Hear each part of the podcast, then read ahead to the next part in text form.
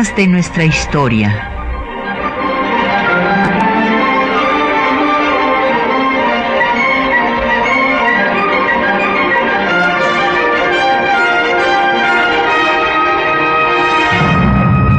Un espacio que difunde el conocimiento del pasado para comprender nuestro presente. Programa a cargo de la maestra Patricia Galeana.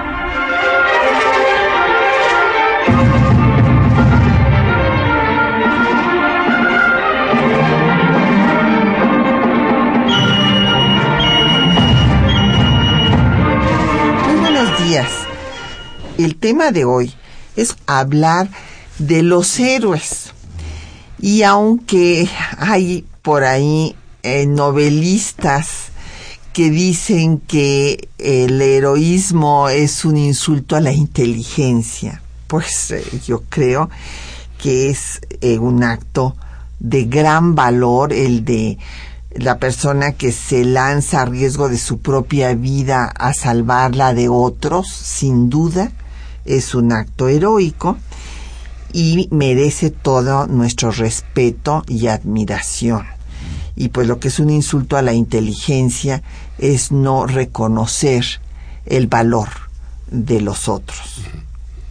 Y este pues hoy vamos a hablar de los que han pasado a la historia con el nombre de niños héroes.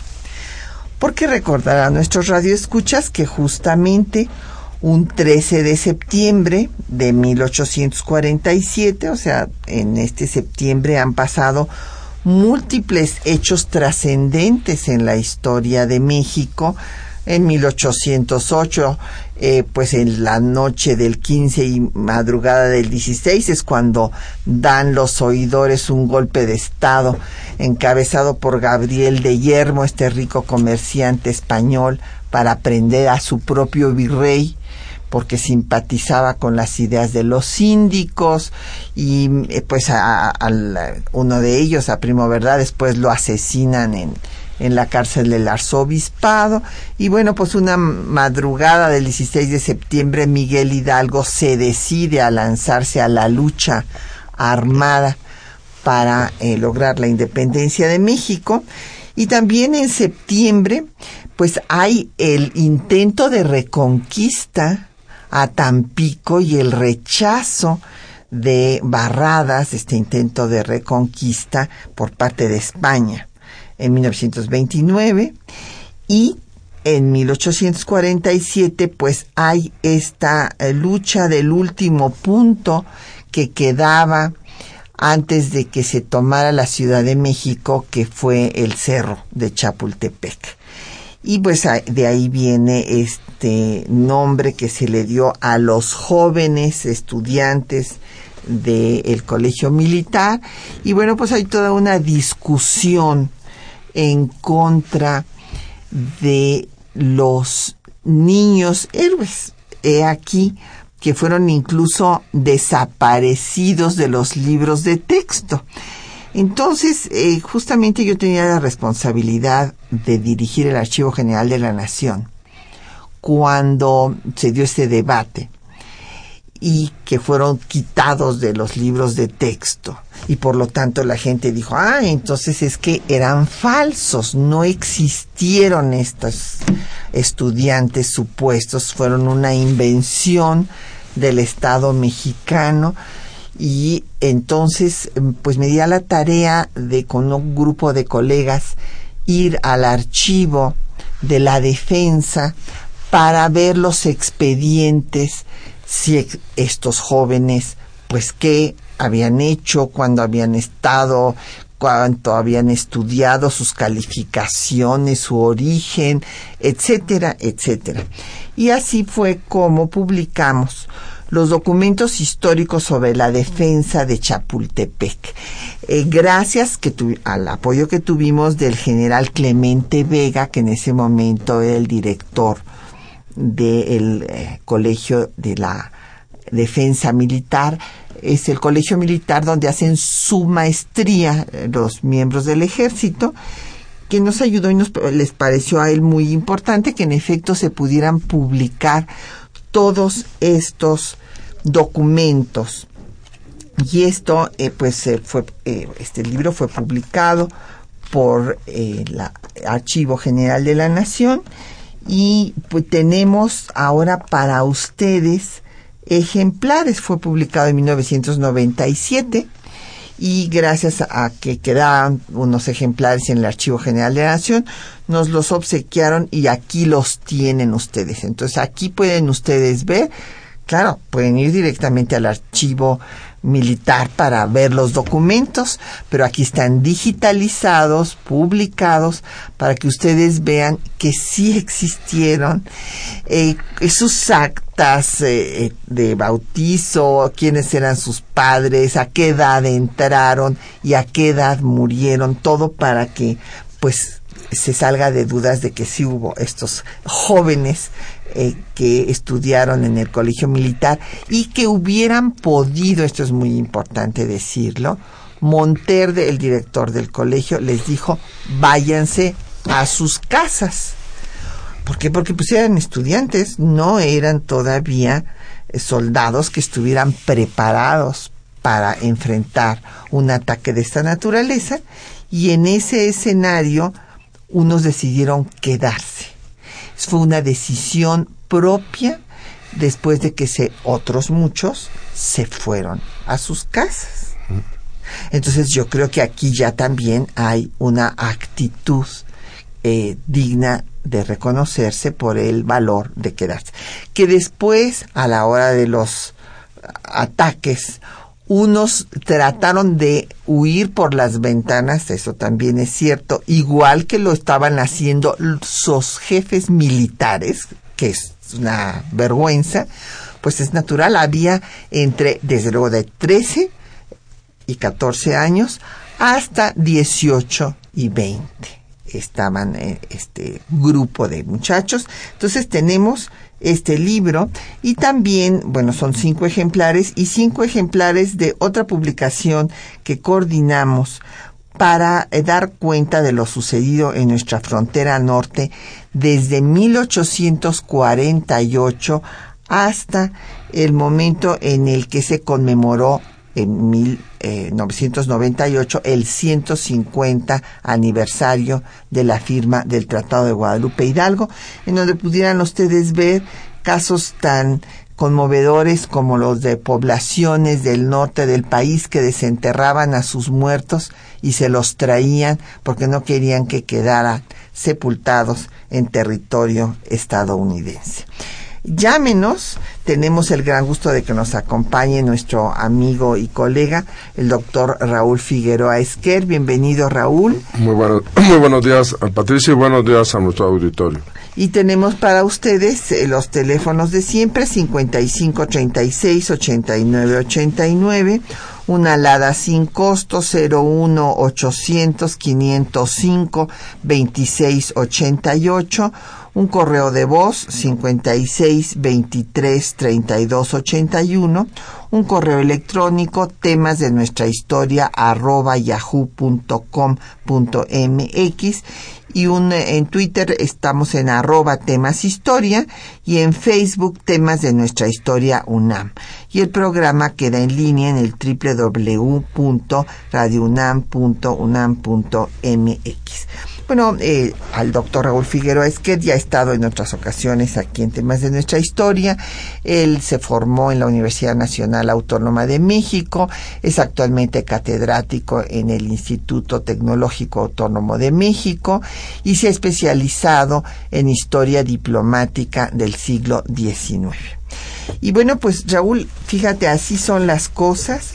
Los se llegó a dudar a tal punto inclusive de la existencia de que hubiera habido unos jóvenes que tuvieran los nombres que se repiten eh, todos los días en el colegio militar. Esto es eh, los eh, nombres de eh, Agustín Melgar, de Vicente Suárez, Francisco Márquez, Fernando Montes de Oca, Juan Escutia, en fin, que eh, por otra parte fueron los que murieron en estos hechos, porque por ahí también pues estas eh, líneas del conservadurismo mexicano que quiere acabar con unos héroes para poner a otros, pues entonces quieren eh, que se reconozca entre los niños héroes a Miguel Miramón. Nada más que Miguel Miramón no se murió ahí.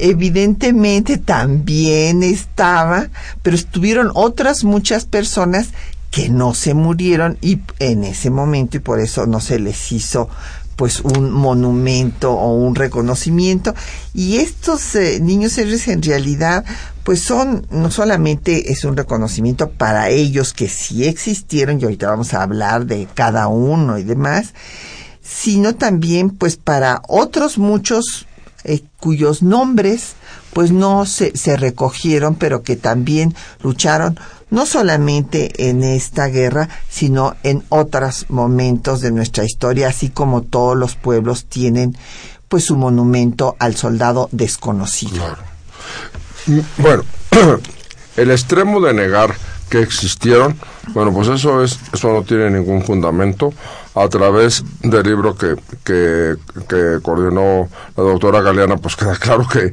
que existieron, qué méritos tenían sus exámenes, su, su condición física, las, los partes médicos, etcétera, ¿no?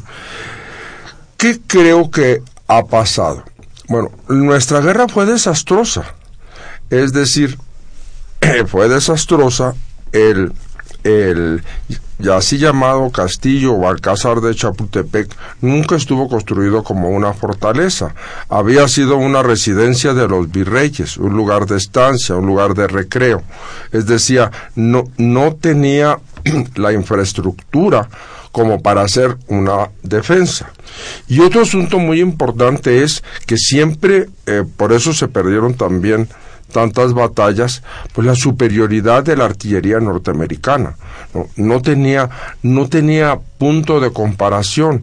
Nuestros, nuestros cañones databan de la guerra de independencia.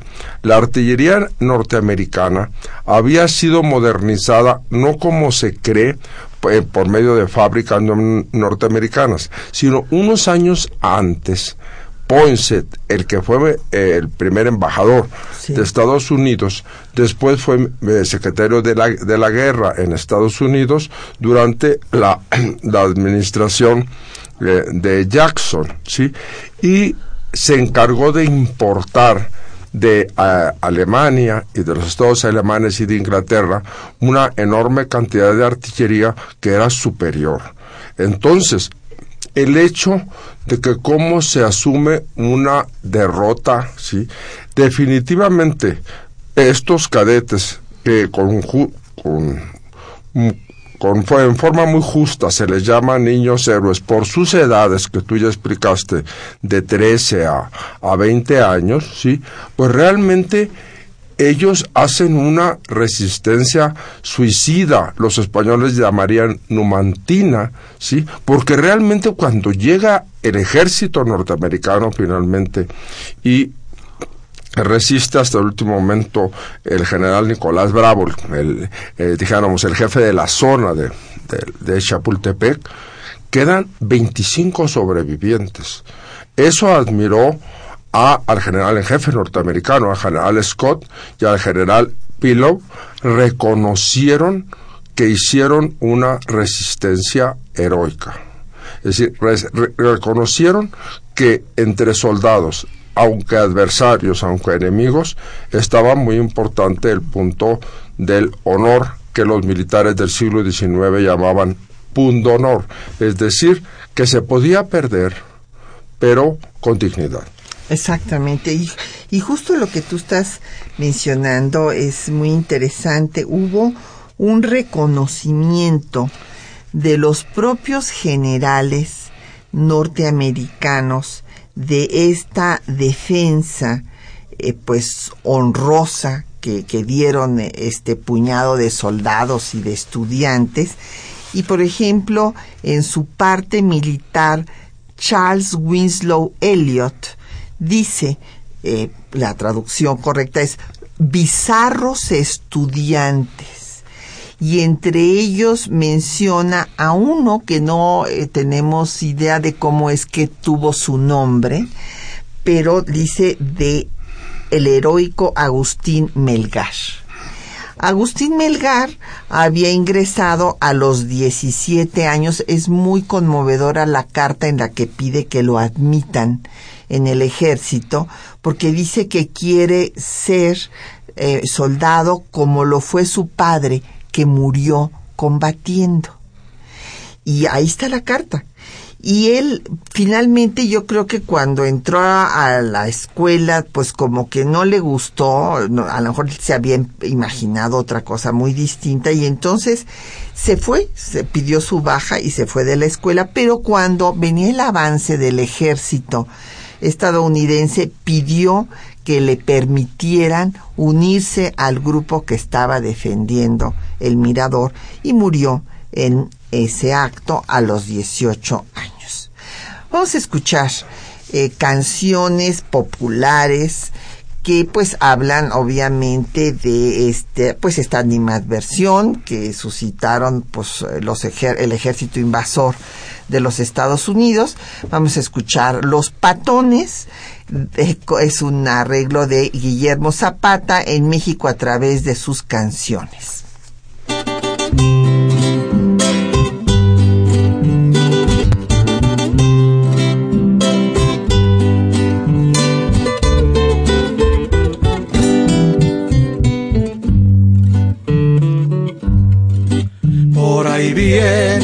Los matones, los gringos americanos. Por ahí vienen los patones, los gringos americanos, diciendo que han de acabar con los indios mexicanos, diciendo que han de acabar indios mexicanos. Aquí no sentimos miedo, es lo puritito cierto. Aquí no sentimos miedo, es lo puritito cierto. Y nos quieren asustar con el del muerto. Y nos quieren asustar con el pétate del muerto. Guangos como el pantalón, nos vienen esos patones. Guangos como el pantalón, nos vienen esos patones que ya los vimos pelear y son puros correlones que ya los vimos pelear y son puros correlones.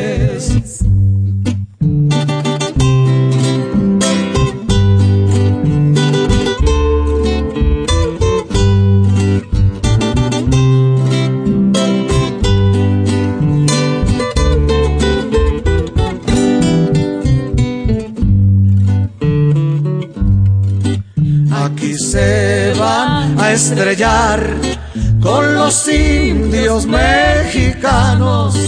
Aquí se van pues ahí tienen ustedes, esta es eh, la canción de los patones y nos han llegado muchos comentarios. Don Efren Martínez de la Gustavo Madero bueno, él dice que por qué Morelos dijo que somos americanos de la Nueva España. Pues sí, es que somos americanos, vivimos en el continente americano. Y el grito de Hidalgo en el atrio de Dolores fue viva la América, la América libre. Entonces, por eso Morelos pues también en algún momento hizo alusión a la América mexicana.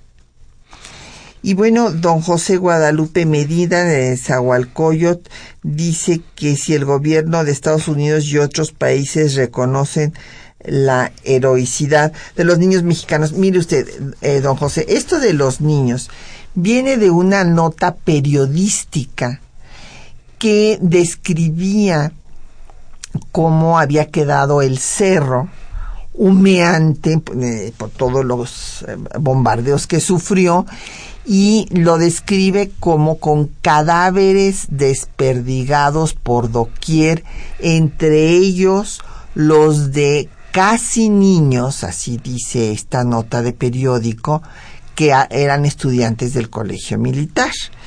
Y este, bueno, de ahí después se sintetizó, no sabemos exactamente quién lo hizo, pero esto, este reconocimiento no fue inventado por ningún partido político contemporáneo.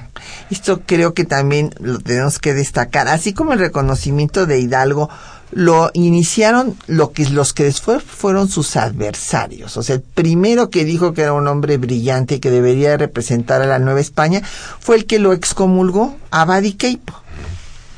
Y resulta que a estos jóvenes pues los reconocieron sus contemporáneos. No es un asunto, no es una invención de un partido político posterior.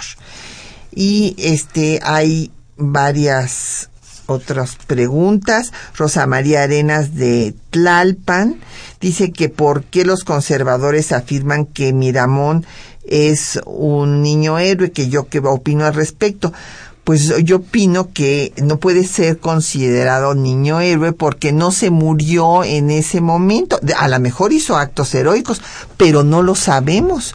No hay ninguna reseña de algún acto heroico en particular que haya hecho Miramón. Lo que pasa es que para los historiadores de esa filiación ideológica, pues como es un personaje afín y fue un militar muy destacado después dentro de las filas conservadoras, pues entonces por eso dicen que también fue un niño héroe, pero bueno, se les dio este reconocimiento a los que murieron en el intento, pero claro, habrá otros muchos héroes anónimos que no conozcamos. Y en cuanto a Miramón, pues yo no tengo ningún conocimiento de un hecho heroico que haya este protagonizado en ese momento.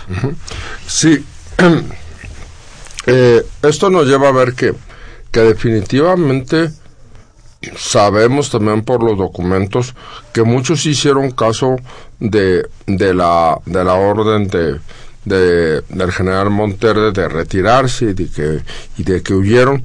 Y además tomemos en cuenta que realmente reconocer la heroicidad de estos, de estos jóvenes, algunos como, como se ha dicho, casi niños. Bueno, si vemos qué estaba pasando también en las faldas del cerro, cómo se había destruido el, el, batallón de San Blas, como Santiago... Que es eh, heroico también, y Jicotenca, Que, lo, que lo encabezaba y que murió ahí en, la defensa. Por supuesto, bueno, esto nos lleva a que era una situación de caos, todo este asunto de, de, de que todo estaba humeante y, y, demás, y que, y que estaban revueltos los heridos con los cadáveres, bueno, esto, esto era una escena pues casi dantesca, podemos decirlo. ¿no? Por eso, por eso lo reconocen Scott y Pilo cuando ya toman finalmente el, el bastión, pues. Eh, eh, definitivamente, pues cuántos eh, la actuación de Miramón, pues no sabemos si se retiró, no tenemos un parte en que se destaque su labor. Simplemente, como estos otros, era un estudiante, como lo era Leandro Valle, y seguramente, seguramente también eh, Leonardo Márquez, bueno, pues eran estudiantes que lo más seguro que podemos inferir es que se retiraron. Entonces no, no entran en este, en, los que ofrendaron la vida por la patria. Estas palabras parecen, pues sí, muy decimonónicas. Sí, y aquí ahora las consideran cursis, ya pasadas de moda, ya nadie habla de la patria. Bueno, si no se habla de la patria, si no se habla del himno, si no se habla de la bandera, pues creo que en otros países sí se sigue hablando. Desde luego. Desde luego hay, hay un orgullo, un sentimiento de solidaridad, de, en fin, se rinde homenaje a, las personas que pues nos dieron patria, o sea que nos y que hicieron algo eh, trascendente por la comunidad a la que pertenecen, como la enfermera que en este incendio murió después de sacar a varios bebés de las llamas, bueno, pues evidentemente es un acto heroico. Por supuesto, digo, y además creo que aquí eh, este tipo de novelistas, sobre todo, fomentan algo muy delicado, un sentimiento de, de, inferioridad de los mexicanos, como si en, otro, en otros países, y tenemos el ejemplo preclaro de, de Francia y, y, los Estados Unidos, para mencionar eso solamente más, en que sí rinden reconocimiento a sus héroes. Si uno recorre Washington, uno ve, bueno, estatuas por todas partes, ¿sí? Ve entre ellos del general Scott, ¿sí? Bueno, pues si ellos rinden homenaje parecería que los mexicanos somos somos eh, un poco retrasados mentales porque porque porque sí hacemos lo mismo reconocer a nuestros propios así sucede son son seres como mencionaste el caso de esta de esta dama de esta enfermera pues son seres extraordinarios o que hicieron actos extraordinarios. Así es y el hacer esta esta actitud autodenigrante porque de eso se trata de un una actitud iconoclasta autodenigrante de decir no bueno aquí los mexicanos pues no aquí no ha habido héroes ah en Estados Unidos sí en Francia también pero aquí no entonces eso me parece verdaderamente inadmisible. Habla de ignorancia realmente de la historia de México. De ignorancia y de un y de mala fe. De, mala fe y de un sentido de, de de autodenigración, es decir, creo que así como los seres humanos debemos de tener en lo personal autoestima, los pueblos también debemos de tener autoestima. Así es, así es. Y bueno, Manuel Pérez Morales nos hace un comentario muy interesante de la delegación Miguel Hidalgo, eh, que si eran militares, que no son héroes porque simplemente cumplieron con su trabajo. Yo la verdad, don Manuel, no estoy de acuerdo con su punto de vista porque en efecto eh, los militares, bueno, pues tienen que defender a la patria, pero aún dentro de este trabajo hay actos heroicos y esto eh, lo reconocen eh, los pueblos en los ejércitos a lo largo de toda la historia de la humanidad. Pero además otra cosa, los cadetes, los estudiantes del colegio militar, no eran todavía militares, eran eso, estudiantes. Sí, es decir, estos cadetes que ofrendaron la vida no eran militares, estaban en proceso de formación, es decir, por eso vemos las edades de ellos que, que repetimos oscilan entre 13 y 20 años, bueno, pues realmente eran, eh, eran estudiantes, no formaban parte del ejército regular mexicano. Eh, la, eh, si entre estas edades que vemos, 13 y 20 años, pues por, por lo tanto algunos sí se les puede considerar como unos niños, ¿sí? que estaban en, en sus primeros grados del colegio militar y no era su obligación llevar a cabo la defensa. Podían haberse retirado eh, tranquilamente a sus casas y, y, no se les podía haber de que, eh, no se les podía achacar de no haber cumplido con sus deberes. Sí, por ejemplo, Francisco Márquez, que en su carta de para solicitar su ingreso al colegio escribe que pues quiere estudiar eh, no, no lo ha podido hacer por pues los obstáculos eh, que tiene que enfrentar por su profunda pobreza. Era una un joven de una familia muy humilde y que este él tenía entre 13 y 14 años, 13 años y fracción, eh, todavía no cumplía los 14 y él sí se dice que saltó por una ventana ante el incendio que se hizo. Bueno, y esto después también se han mofado de ello, la, la, esta, esta gente eh, destructiva, autodestructiva, eh, que dice, ah, qué barbaridad, los niños héroes, si saltaban por las ventanas. Bueno, ¿qué, ¿qué es lo que pretenden? Este, que están las llamas eh, en el edificio y entonces hay que dejar, hay que dejarse quemar, bueno, pues cualquiera salta en ese momento. Y ahí eh, el dato tenemos que el primero que saltó fue el capitán Alvarado. Y que después de él, bueno, pues si saltó este niño eh, de 13, 14 años, bueno, pues si no, no podía pedírsele que se dejara este incendiar ahí y, morir bueno pero son actitudes peyorativas denigrantes realmente muy desagradables eh, muy ofensivas Sí, y por supuesto, si comparamos, la historia comparada nos ayuda a muchas cosas. si comparamos, por ejemplo, la Primera Guerra Mundial y en la segunda, pero bueno, recuerdo muy bien cosas de la Primera Guerra Mundial. Cuando se tuvo que reclutar en Alemania a chicos de 12 y de 13 años, bueno, los testimonios es que en cuanto empezaban los bombardeos, todos estaban llorando y eran alemanes y demás. Bueno, pues es que no tenían la madurez de un hombre adulto. Para controlar ese tipo de emociones, evidentemente. Por supuesto. pero esto no puede ser eh, objeto de mofa. De mofa. y no solamente si, si algunos de estos niños entraron en alguna crisis nerviosa, no es un producto nada más de los mexicanos, porque en otros pueblos, cuando se ha obligado a combatir a los, a los niños, pues pasa ese tipo de... Ah, claro, claro, evidentemente. Pues vamos a escuchar los textos que les hemos preparado para esta mañana. Está un, texto que es verdaderamente obligado que lo lean a todos los que se consideran y quieren ser mexicanos y mexicanas como los apuntes para la historia de, la, de México con Estados Unidos, escrito por un puñado de jóvenes intelectuales que estaban conscientes de la tragedia, del trauma que se estaba viviendo o los apuntes de Manuel Balbotín, de Vigil, de Roa Bárcena y de Justo Sierra sobre estos hechos.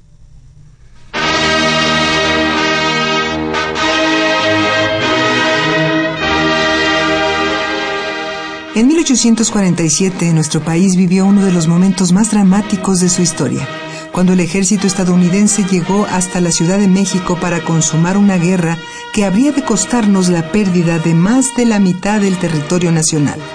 Muchos fueron los mexicanos que ofrendaron su vida en defensa de la patria, entre ellos el grupo de valerosos alumnos del Colegio Militar conocidos como Niños Héroes en Apuntes para la Historia de la Guerra entre México y Estados Unidos, obra colectiva en la que participó un grupo de jóvenes intelectuales que vivieron la invasión norteamericana y la guerra con México, entre los que se encuentran José María Iglesias, Manuel Paino, Guillermo Prieto e Ignacio Ramírez, se describe el ataque al castillo de Chapultepec de la siguiente manera. El día 13 al amanecer, las baterías enemigas rompieron el fuego sobre Chapultepec. El enemigo, que había formado tres fuertes columnas a las órdenes de los generales Philo y Ward, ocupó el bosque con sus rifleros, que saliendo del molino, arrollaron a los pocos tiradores nuestros que lo defendían hasta el pie. Una nube de tiradores trepaba, y aprovechándose de las peñas, arbustos, ángulos muertos y mala aplicación al terreno de nuestras fortificaciones, apagaba con sus tiros certeros a nuestros defensores. Si bien hubo, así en el ataque de Chapultepec como en la retirada, acciones dignas de crítica y aún de castigo, es imposible negar que pasaron también escenas muy honrosas, y que además de ser prueba de mucha sangre fría y valor, manifiestan que en algunos corazones mexicanos el patriotismo era puro como en los primeros días de la independencia. También se describe el aspecto que presentaba el castillo. En las piezas del mirador, destinadas a hospital de sangre, se hallaban confundidos los cadáveres corruptos, los heridos exhalando dolorosos quejidos y los jovencitos del colegio, y, cosa singular, se carecía de los facultativos y los botiquines necesarios. Más adelante describen el efecto estremecedor del paisaje durante la batalla. El bosque de Chapultepec lucía cubierto de una nube densa de humo que reposaba momentáneamente en las copas de los sabinos, estremeciéndose con el estruendo de la artillería y fusilería, como si una lluvia de rayos lo estuviera destruyendo. Cubierto su delicado césped de cadáveres y moribundos, sangrienta el agua de sus fuentes, y desgajados por las bombas y la metralla los robustos troncos de sus árboles. Si nuestra pluma tuviera el poder de la de Tácito, estamos seguros que el lector no podría concluir este capítulo sin que, lleno de horror, sintiera erizarse los cabellos de su cabeza. Por su parte, Manuel Balbontín, militar historiador que inició su carrera en las armas participando en esta guerra, narra la defensa ante el ataque estadounidense. Una vez los asaltantes dentro del recinto eran dueños de la mayor parte del colegio militar. Los alumnos, reunidos con algunos soldados, ocuparon el jardín que queda sobre el mirador y allí hicieron una resistencia tenaz y vigorosa, que admiró el enemigo, aunque tuviesen al fin que sucumbir. También refiere que la falta de apoyo militar de Santa Ana contribuyó a que nuestro ejército no hubiera podido defender el castillo con mayor vigor. Se ha dicho que la tropa que defendía a Chapultepec era bisoña y que estaba algo desmoralizada a causa del bombardeo de la víspera. Que el general Bravo pidió al general Santana el relevo de aquella fuerza y que éste se negó a enviarlo. De acuerdo con José María Vigil, Santa Ana no había atendido los requerimientos del general Bravo, quien había solicitado refuerzos. Dejó en casi absoluto abandono a los defensores de Chapultepec. Ya hemos visto por los partes de los generales enemigos que no se portaron a aquellos cobardemente, como dijo el general Santana. La defensa de Chapultepec por los jóvenes patriotas, quienes hicieron los últimos disparos en la batalla, es referida por José María Roa Bárcena en los siguientes términos. Noble y heroica juventud, que como primicias de su patriotismo ofreció a México la libertad, la sangre y la vida. Por su parte, Justo Sierra les confiere el mayor reconocimiento. En esas sangrientas luchas culminó un episodio. La defensa que hicieron en lo alto de Chapultepec los alumnos del colegio militar. Algunos de ellos sucumbieron. Todas las glorias de los combatientes, las del ejército invasor y las del nuestro, quedaban por debajo de este acto sencillo y sin par. Es el vértice sublime de la pirámide roja.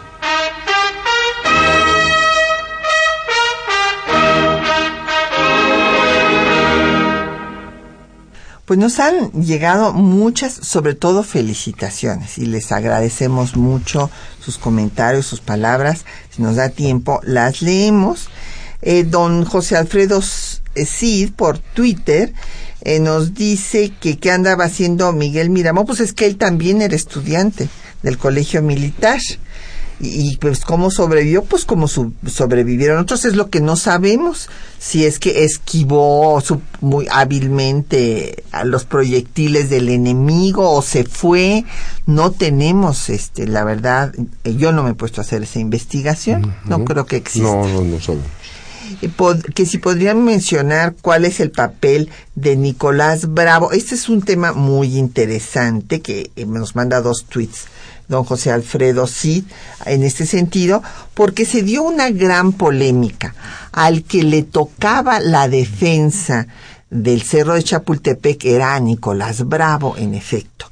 Y hubo una disputa terrible con Santana, porque Nicolás Bravo decía que el ejército, estamos hablando del ejército, no de los estudiantes, que el ejército estaba acobardado. Bueno, es que si se escucha eh, eh, lo, terrible de ese armamento que debió haber sido un ruido ensordecedor, pues Nicolás Bravo dice que el ejército se acobardaba y huía y que había tenido, y así lo escribe en su parte en este libro que publicamos, que tuvo que dar órdenes de que se matara a varios de los que se estaban yendo, huyendo de, la... Bueno, esto es muy duro.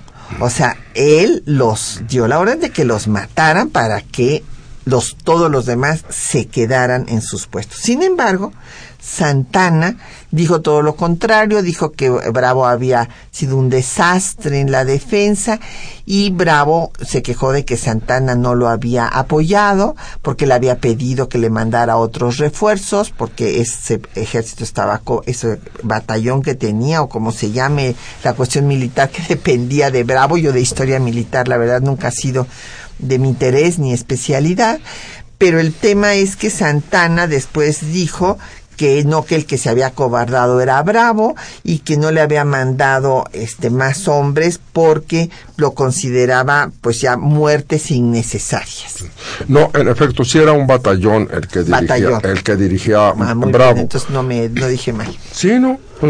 Eh, a ver, aparte de lo que ya ya explicó la doctora Galeana, del estruendor de la artillería y demás. Bueno, los antecedentes inmediatos de las batallas del Valle de México. Si tomamos que el 19 y el 20 de agosto había tenido lugar la de Padierna, que por insubordinación y por no seguir las órdenes, Valencia fue una derrota. La de Churubusco, que si bien eh, participaron las guardias nacionales, los antiguos polcos, finalmente también fue una derrota.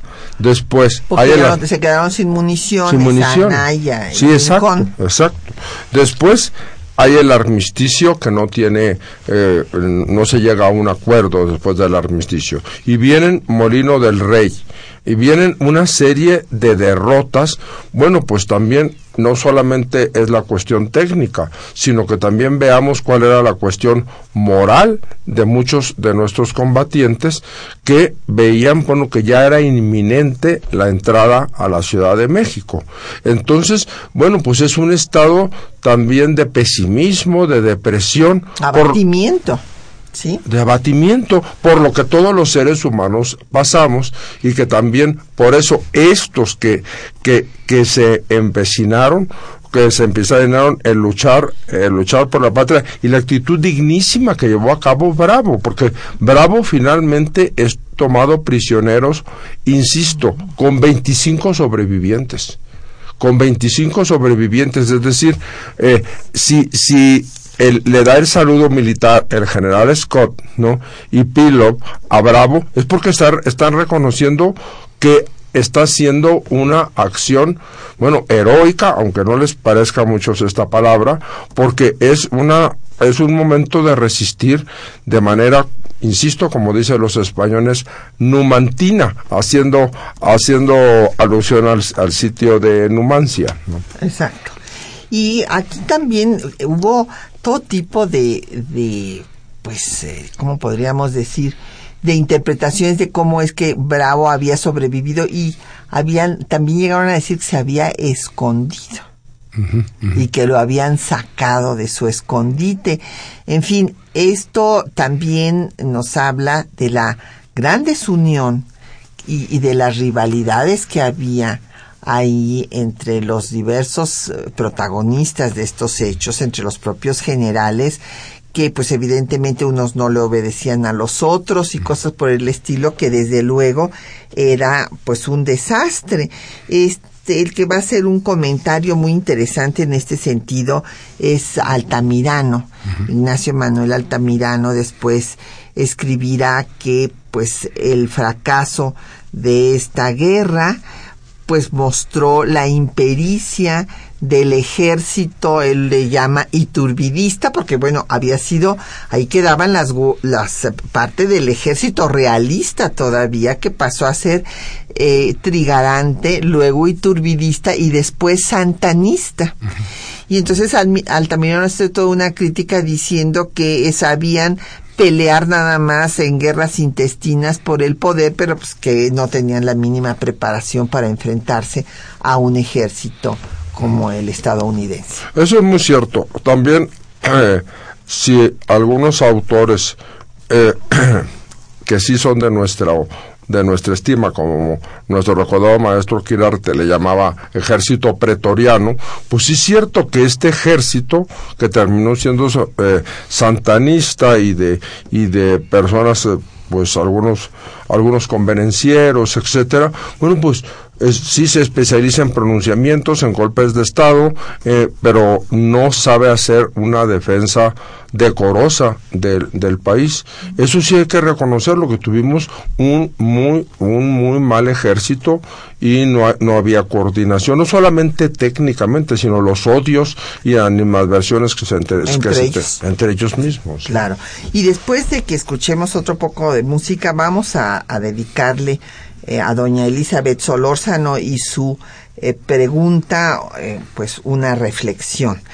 Vamos a escuchar del mismo disco de Guillermo Zapata, México a través de sus canciones, Las pulgas gringas.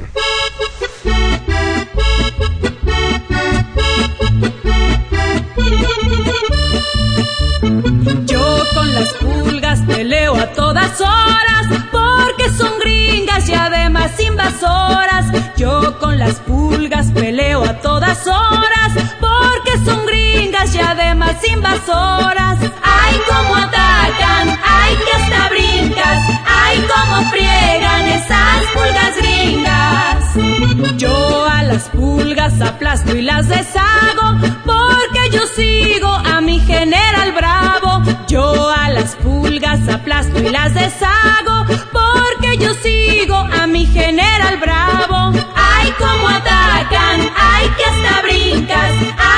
cómo friegan esas pulgas gringas. Yo a las pulgas acabo en un tristras porque yo guío al batallón de San Blas. Yo a las pulgas acabo en un tristras porque yo guío al batallón de San Blas. Ay, cómo atacan, ay, que hasta brincas, ay, cómo friegan esas pulgas gringas.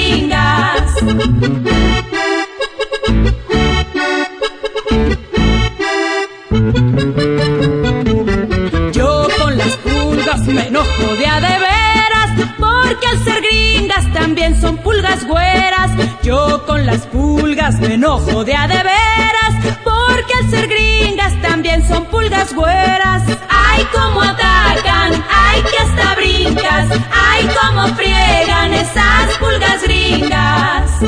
Yo a las pulgas las mato, que caray, porque lo manda Miguel Echegaray.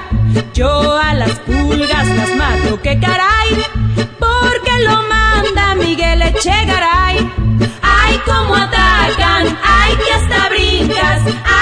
cómo friegan esas pulgas gringas. Yo con las pulgas me agarro a trompones, aunque sean pulgas que se sienten dragones. Yo con las pulgas me agarro a trompones, aunque sean pulgas que se bueno, sienten pues ahí dragones. oyeron ustedes las Ay, pulgas Y aquí tenemos uh, muchos comentarios y reflexiones muy interesantes de nuestro público. Eh, don Juan Nuevo Vidal de Azcapotzalco dice que cuál fue la participación que Santana tuvo en el tema relacionado con los niños héroes. Bueno, acuérdense que Santana pues llega justamente cuando viene la invasión de Estados Unidos y es electo presidente y luego bueno pues se va a luchar contra Taylor, eh, logra detenerlo en la angostura pero por falta de municiones y de todo, de comida, de la gente iba descalza, usted se imagina con en, en el frío en- ya en esta en esta zona En febrero. y, y por esta razón pues se regresa a la Ciudad de México y después pues no apoya, de acuerdo a Bravo, no le dio el apoyo que requería. Santana decía, bueno, pues era un caos, o sea, no, no, no había forma de todas maneras de, de, de ganar eh, esta guerra, o sea, es- estaba perdida pues. Y doña Esperanza García dice que cómo pueden de- demostrar a los eh, que dudan de la existencia de los niños héroes. Eh, bueno, pues con este libro, eh, doña Esperanza, a donde están reproducidos todos los documentos, hasta las calificaciones. Ah, Están también las cartas después de sus- su madre, por ejemplo, que está pidiendo una pensión, en fin, todo este tipo de cosas. Y eh, con el libro que les estamos dando, donde están todos los documentos que obran en el archivo militar, en el archivo histórico. Y doña Elizabeth Solorzano nos había preguntado esta pregunta tan interesante, que cuando eh, se da esta transición, en la que ya los jóvenes piensan pues que la verdad es que es una tontería eso de ser héroes, ¿no?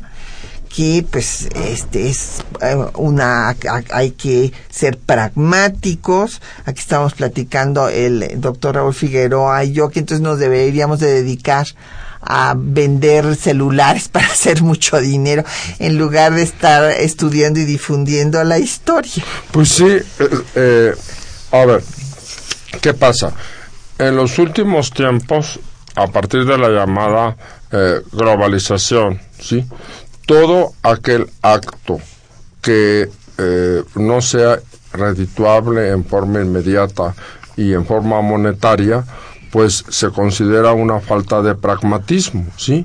Por supuesto que nosotros tenemos nuestras obligaciones, tanto la doctora y, y, un servidor con nuestras instituciones y tenemos nuestros deberes, pero nos da mucho gusto participar en este tipo de eventos y difundir la historia ¿no? sin un afán eh, crematístico. Exactamente.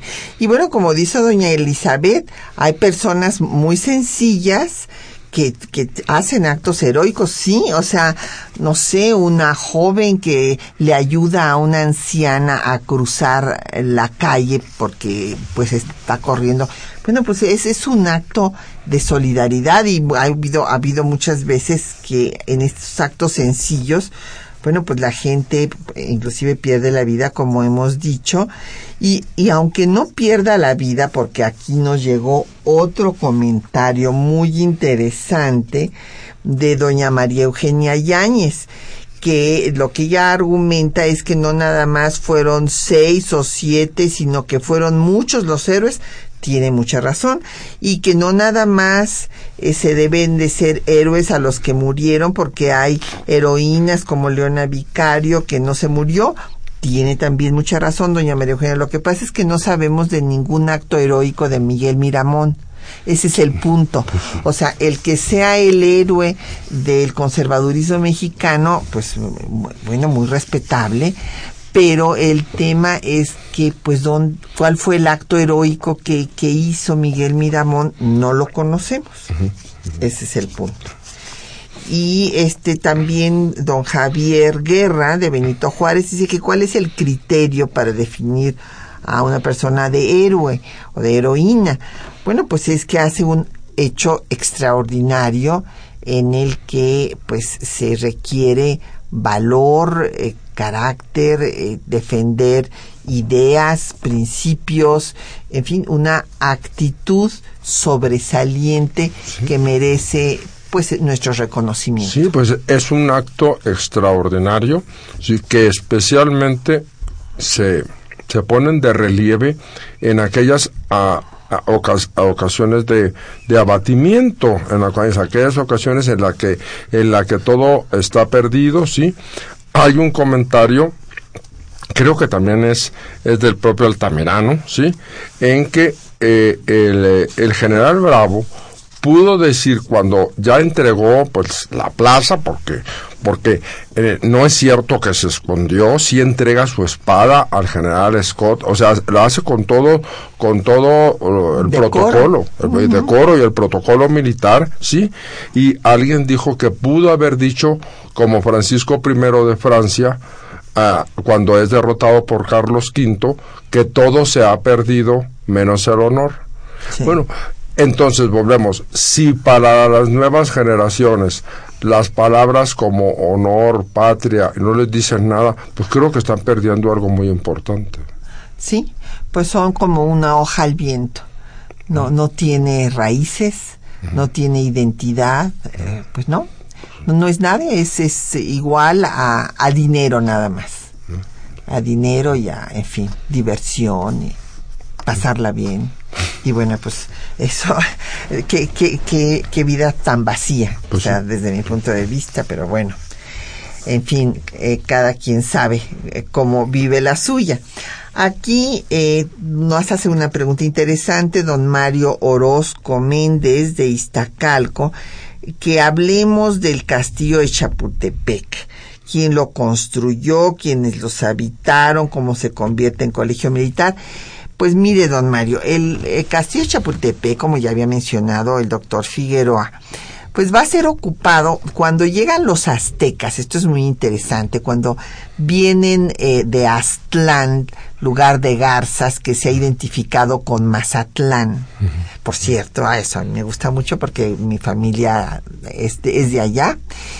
Y eh, llegan aquí a la, a la ciudad y les dan pues un lugar pantanoso ahí en, en las faldas del cerro de Chapultepec ahí se van a asentar los aztecas que luego se convierten pues, en los que dominan toda esta zona y un eh, eh, pues rey ya azteca Moctezuma pone ahí baños y hace una residencia de recreo de veraneo en las faldas del cerro. Luego Cortés se lo apropia. El virrey de Velasco lo pone como su coto de casa, después pasa a ser propiedad del ayuntamiento, parte, eh, parque público, y el virrey de Galvez eh, va a empezar a hacer una fortaleza militar en el cerro. Después el virrey Revillagigedo, un virrey ilustrado, piensa que es el mejor lugar para poner el archivo general del virreinato porque esta ciudad, que era como una Venecia, pues ha sufrido inundaciones a lo largo de toda su historia, por eso. Y eh, pues Revillagigedo, con un sentido muy realista, dijo, bueno, pues para salvar los documentos del virreinato, que él fue el que creó este archivo del virreinato, con una gran conciencia histórica, pues vamos a ponerlo en el lugar más alto que tenemos aquí en el valle, pues que es en la punta del cerro de Chapultepec. Eh, sin embargo, bueno, pues ya después ya no se hizo esto. Guadalupe Victoria lo declaró patrimonio nacional y en 1841 se estableció un cuartel para enseñanza militar. Sí, pero bueno, como con este relato que nos dio la, la, la, doctora Galeana, pues sí, pasó por distintos avatares, pero finalmente yo sí insisto en que no se hizo, mm, fue esencialmente un lugar de recreo y diversión para los virreyes. Cuidaban los virreyes mucho su, su entrada a la Ciudad de México, sobre todo estos, estos virreyes de, de finales del siglo XVIII, en que ya importaba mucho pues, lo que hoy llamamos la imagen pública, y cuidaban mucho que fueran, eh, que, que descansar del viaje fatigoso desde Veracruz, ahí los polveaban, ahí les daban un, pues, una, de gato. una manita de gato y demás, pero realmente no tenía la estructura de una fortaleza militar. No tenía. No, ah, no, no, claro. Era un colegio lo que, lo que, eh, pues nada más. Sí, nada con, más. Con un pequeño mirador y, y ahí. Y nada más, vaya. El, el, el, el castillo como tal, pues somos, como sabemos, cuando va a ser redecorado, pues ya va a ser en la época del Segundo Imperio y después Sí. en el Porfiriato. Sí, Sí, se, se construye el Alcázar Sí. en 1864 por Maximiliano y cuando cae el imperio después eh, Sebastián Lerdo de Tejada va a vivir ahí, lo mismo Porfirio Díaz. Y los presidentes eh, de la revolución hasta el general Lázaro Cárdenas que es el que se sale del castillo de Chapultepec y va a, a establecerse en Los Pinos. Y en 1944 se convierte en Museo Nacional de Historia desde la conquista hasta la revolución. Yo supongo que nadie ha dejado, ningún mexicano o mexicana puede dejar de conocer este museo. Y bueno, el espléndido, hay un mural espléndido de la conquista de González Camarena y el excelente, bueno, que eh, es maravilloso el mural de Siqueiros sobre la revolución. pues ha sido un gusto, como siempre, que nos acompañes, Raúl. Muchas gracias al doctor Muchas gracias. Raúl Figueroa. Muchas gracias, Patricia, y muchas gracias a todo nuestro auditorio eh, por su mu- muy interesante participación. y, y nos eh, hicieron las cápsulas y se los agradecemos mucho los compañeros Arfaxar Ortiz y Tessa Uribe. En el control de audio estuvo Socorro Montes, en la producción Quetzalín Becerril y en los teléfonos Linda Franco con el apoyo de eh, Felipe Guerra y nos despedimos hasta dentro de ocho días.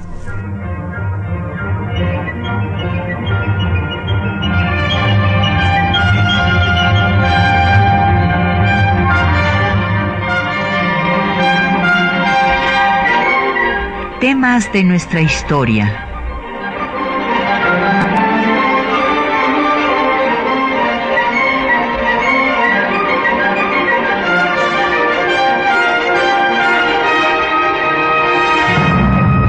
Un espacio que difunde el conocimiento del pasado para comprender nuestro presente. Programa a cargo de la maestra Patricia Galeana.